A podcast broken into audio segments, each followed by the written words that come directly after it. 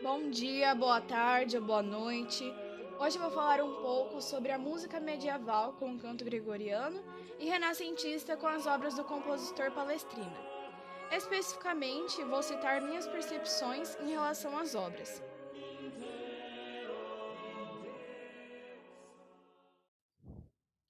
Vou começar falando sobre as minhas percepções sobre o canto gregoriano, que por sinal foi o primeiro gênero a ser criado. Bom, ao escutar o canto gregoriano, já tive a percepção de que é muito métrico e tem aquela idealização do belo, do perfeito, o tonalismo. Percebi também que é cantado somente por homens, que seguem a mesma linha vocal, em um só cantando a mesma coisa, ou seja, monofônico. Outra observação importante é que eles não utilizam nenhum instrumento musical, somente a voz. Em dias atuais, pude observar algumas obras que já utilizam esses instrumentos musicais.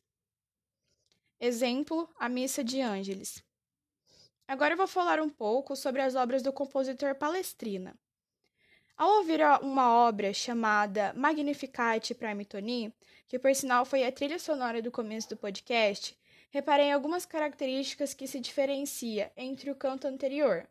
A primeira característica é que é cantado não somente por homens, mas também por mulheres. Geralmente os dois, a voz do homem grave apresenta ser a base para a voz feminina aguda. Existe um contraponto entre essas vozes. Outra diferença que pude perceber é que ela é polifônica, tem essa, é, não tem a mesma métrica que o conto gregoriano.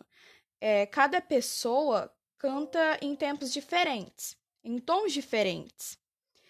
Entre tantas diferenças, eu pude perceber algumas semelhanças. Ambas são cantadas em latins. Por serem obras, obras voltadas para a igreja, é, ou seja, músicas sacras, lugares em que se passa são muito tonais, sempre apresentando o belo. Então, foi isso. Espero que tenha gostado.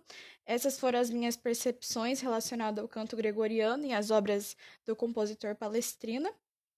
Espero que tenha gostado e até a próxima.